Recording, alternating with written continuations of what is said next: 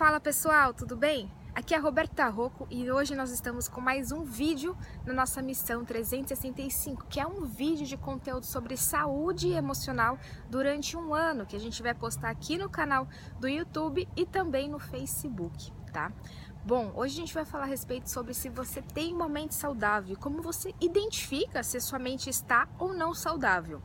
Então, eu vou passar aqui para vocês três fatores para você identificar se você está fazendo isso que eu vou te passar aqui, você está destruindo a sua mente saudável, tá? A nossa mente é o nosso maior legado. Se você não tem nada na sua vida, ninguém pode tirar a sua mente de você, ninguém pode tirar a sua consciência, porque a sua consciência é tudo. Ela que vai gerar e vai levar você para onde você quiser tá? Se você cair do zero, a sua mente ela tem a possibilidade de levar você onde você quiser. Então a sua mente é tudo. Vamos lá para os nossos fatores para destruir a mente saudável. Primeiro fator. Você já viu aquelas pessoas que fazem o seguinte: ah, porque hoje eu tô com uma dor aqui e a pessoa reclama 24 horas. Ter dor não é fácil, mas a pessoa reclama 24 horas.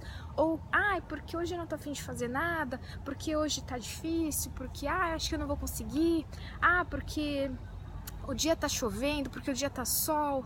É aquela pessoa que reclama de tudo. Ah, porque critica o vizinho, é, critica todas as pessoas. Então, uma pessoa que reclama, veja se você tem essa característica. Se você é uma pessoa que reclama das pessoas à sua volta, reclama de você, reclama de tudo, você não está com a sua mente saudável, porque reclamação vai atrair mais reclamação para sua vida e parece que é algo inofensivo e não é.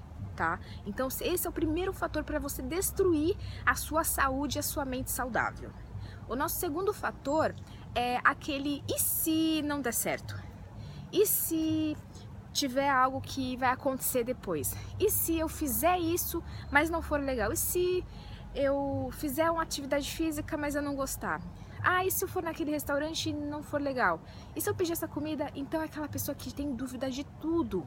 Se você tem dúvida de tudo, você está suprindo, você está sobrecarregando a sua suprarrenal. A sua suprarrenal é uma glândula que fica em cima do rim e ela libera cortisol, adrenalina e noradrenalina e o cortisol é o hormônio do estresse. Então, se você está em estresse, você gera dúvida e a dúvida gera o estresse. Então, dúvida não é legal para sua saúde, para sua mente saudável, porque você começa a entrar em estado de estresse mental tá bom? Então, dúvida. Se você é uma pessoa que tem dúvida, esse é o segundo fator para você destruir a sua mente saudável.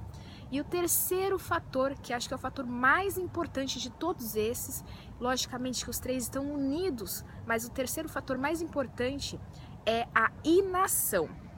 É a pessoa que não está progredindo, ou seja, é uma pessoa que não faz nada, que faz sempre as mesmas coisas. Quando você faz sempre as mesmas coisas e você não faz coisa nova, você não faz novas conexões cerebrais. Se você não faz novas conexões cerebrais, você não está evoluindo, você não está em crescimento, sua mente não está gerando a neuroplasticidade, que a neuroplasticidade é quando, por exemplo, você aprende a tocar um piano você está fazendo algo novo, que a sua mente está em ativação.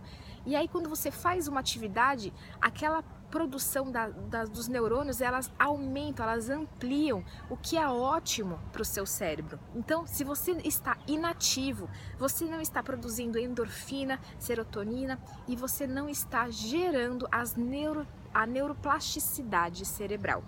E para você fazer a neuroplasticidade cerebral, pode ser atividade mental, se você, por exemplo, tocar um piano, que é mental e um pouco físico, ou mesmo fazer uma atividade física, porque a atividade física é boa para o seu organismo, a sua, a sua mente e o seu corpo elas estão em conexão.